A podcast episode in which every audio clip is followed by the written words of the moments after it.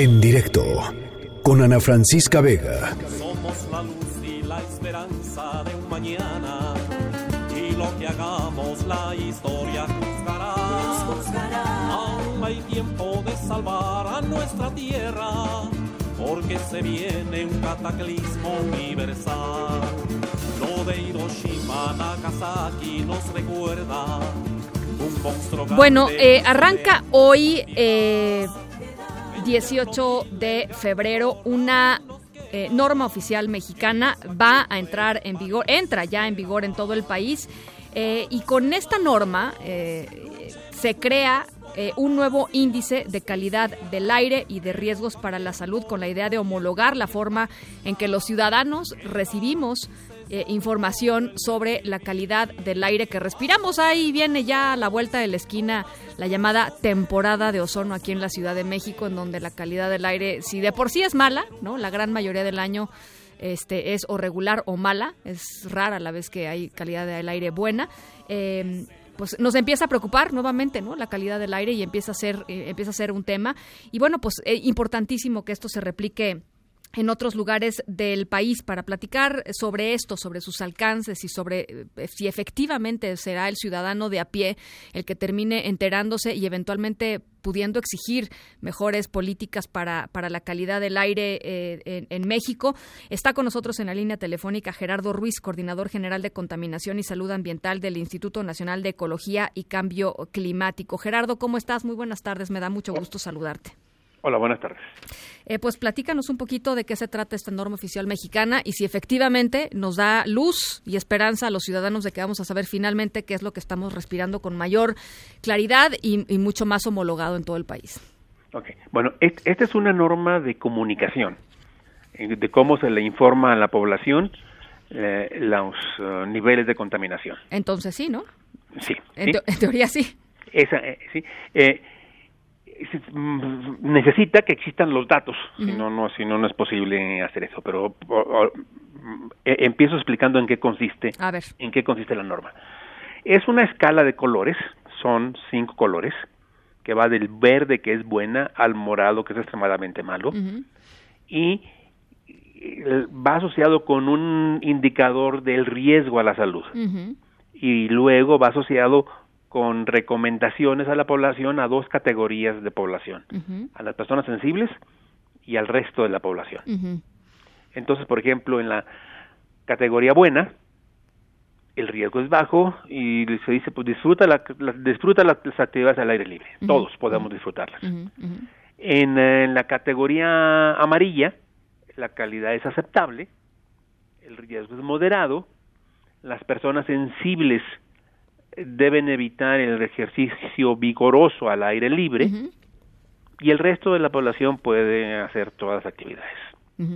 En la categoría mala, que es color naranja, el riesgo es alto y las personas sensibles deben evitar realizar ejercicio físico moderado a vigoroso al aire libre, mientras que el resto de la población solo tiene que evitar el de el ejercicio vigoroso.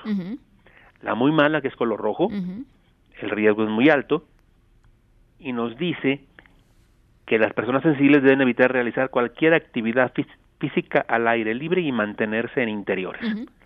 El resto de la población debe evitar realizar ejercicio físico de moderado a vigoroso al aire libre y todo mundo pues acudir a la unidad de salud o al médico en caso de presentar síntomas respiratorios o cardíacos. Ujú.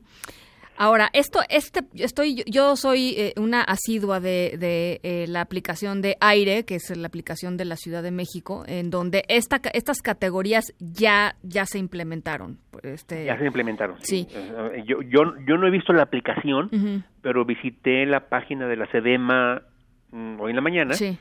y vi que estaban reportando con dos con dos categorías estaban reportando este todavía todavía mantienen vigente en la página el su, su La índice pasada. anterior el índice de la SEDEMA y también están reportando con el nuevo índice. Me imagino que pues, estamos acostumbrados a, a un índice, yo me imagino que la CDMA va a mantener por un tiempo los dos. Ahora, lo, lo, decías tú eh, muy bien, Gerardo, el reto es evidentemente pues tener eh, mediciones confiables. Hay lugares en donde ni siquiera hay eh, pues los, los aparatos técnicos, digamos, los fierros, digamos, para medir siquiera la calidad del aire. Y eso lo, lo platicamos el año pasado, justamente cuando toda esta temporada de incendios, recuerdas que el aire era sumamente malo, y había, había ciudades grandes de, del país pues que no tenían o, que tenían equipos totalmente obsoletos para monitorear la calidad del aire y no habían invertido los gobiernos estatales para modernizarlos o ni tenían y ahí es el, ahí es un es un reto aparte, ¿no? Hay dos estados que no tienen, que es Baja, California Sur y Campeche. Disculpa por mi alergia, ¿sí? este eh, el país cuenta con 36 sistemas de monitoreo. Hay ciudades que deberían estar monitoreando y no lo están. Ahorita no tengo exactamente cuál es la cuenta. ¿Pero como cuáles? Eh, por ejemplo, una la, la, norma para monitoreo, que es la 156, que dice cuándo hay que empezar a monitorear, tiene varios criterios. Uno de ellos es una ciudad por arriba de 500 mil habitantes tiene que monitorear.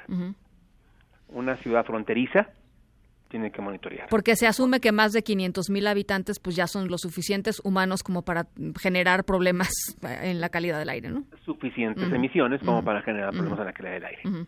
Ahora, si dos, ciudad, si, dos ciudades eh, vecinas que ya se están que ya se están juntando, juntan entre las dos y ninguna de ellas alcanza los 500 mil, pero y si ya si ya están formando una zona metropolitana tendrían que monitorear en ciudades en condiciones especiales, por ejemplo, en zonas críticas, por ejemplo, a lo, largo de la costa de Veracruz, con toda la industria petrolera, etcétera, tendrían que monitorear. Ciudades que accedan a un cierto límite de emisiones, también tendrían que monitorear. Eh, tenemos en el país 172 estaciones automáticas. Tenemos 242 estaciones de monitoreo, de las cuales 172 son automáticas, que son las que tienen que reportar de manera constante porque las otras se toman muestras para ir al laboratorio y la información no estaría en tiempo presente, en tiempo real, a la hora. eh, pero de estas, ciento, estas 172 automáticas que son, forman parte de 36 sistemas de monitoreo en el país, el problema es que menos de la mitad de esos sistemas, o sea, unos 18 sistemas, publican en tiempo real el estado de la calidad del aire. Pues entonces no te en, una, en, una plataforma propia. No te sirve de, mucho, no te sirve de mucho. La verdad, al ciudadano de a pie, pues no te sirve de mucho que no te lo pongan en tiempo real, ¿no? Exacto. O sea, más que para sufrir ya después de que, de que respiras. Para informarte después, ¿sí? Para informarte después de algo que no, de algo que no, no está bien, ¿no? Sí. Solo dos entidades cuentan con una normatividad que define los criterios para divulgar. Entonces, esta norma precisamente atiende a eso. Ahora todos los sistemas de monitoreo tienen que reportar siguiendo la norma. Ahora bien, algunos algunos ciudades con pocos recursos, etcétera, posiblemente no puedan sostener el esfuerzo de estar de, tener una página que esté los 24 horas, los 365 días del año reportando. Pero el, el INEX sostiene el Sistema Nacional de Información de Calidad del Aire. La ley dice que la, la, la, establece que la obligación de monitorear es de las autoridades locales, pero también dice que tienen que reportarle a, la federación, en este caso es el INEC, sus datos para integrar el Sistema Nacional de Información de Calidad del Aire. Nosotros en este momento estamos reportando el la calidad del aire con el índice de todas las estaciones, de todas las ciudades que nos estén reportando. Y, eso... nosotros podemos, nosotros sus, podemos sustituir en ese, ese el, el, a, la, a la autoridad local en ese, en ese en esa obligación. En esa responsabilidad. Ahora, por ejemplo, si, si todos estos datos son datos abiertos, es decir, cualquier desarrollador de aplicaciones que quisiera este, hacerle un servicio a la comunidad para que la gente de X ciudad pueda eh, pues pueda ver y revisar los datos en tiempo real de cómo está eh, pues la calidad del aire en su localidad, ¿lo podrían hacer? ¿Son datos abiertos? Lo pueden hacer. Sí. Por ejemplo, en este momento un instituto un instituto CONACIT en San Luis Potosí está está tomando datos del SINAICA para una aplicación que están desarrollando. Y si cualquier desarrollador podría tener acceso a los datos del SINAICA para ah, ofrecerlos en una en una aplicación en su celular, por ejemplo, de su localidad. Y de hecho eh, el, es posible que nosotros también tengamos una aplicación en este sentido porque la CAME quiere un está interesada en apoyar para las otras ciudades de la, de la megalópolis el, el desarrollo de una aplicación de ese tipo que podría después aplicarse al resto del país. Bueno, pues está, está interesante. Entonces, es una norma para comunicar más claramente al ciudadano los niveles este, y que ya no haya diferencias entre cómo se respira aquí y cómo se respira allá, por lo menos en los términos de las categorías, pero también es una manera de... Eh, pues de que todos los, los datos que se están generando ahí puedan estar mucho más accesibles para los ciudadanos, para las organizaciones, para toda la gente que se dedica también a, esto, ¿no? Sí, y, y, para que los, los, ciudadanos, eh, aparte de tomar decisiones personales en función de, de, qué categoría pertenecen, si son población sensible o no, y, y, tomen sus decisiones personales para protegerse de la contaminación y a los suyos, claro. también sirve para que los ciudadanos exijan a esas autoridades locales el cumplimiento de ese derecho humano a la información sobre la calidad del aire. Porque de, de, de, de ese, de, de, poder saber la calidad del aire que respiramos, después podemos exigir el siguiente derecho que es eh, haz lo que tienes que hacer para protegernos. Claro, claro este, o sea, ah, sí, implementa las políticas que tengas que hacer porque llevamos, no sé, 300 días respirando eh, calidad del aire muy mala, ¿no? Este, pero con literalmente con los datos en la mano. Exacto. Bueno, pues muy interesante. Gerardo, te agradezco mucho estos minutos eh, y, estamos en comunicación. Gerardo Ruiz, coordinador general de Contaminación y Salud Ambiental del Instituto Nacional de Ecología y Cambio Climático. Gracias y muy buenas tardes. Sí, hasta luego, buenas tardes. En directo con Ana Francisca Vega.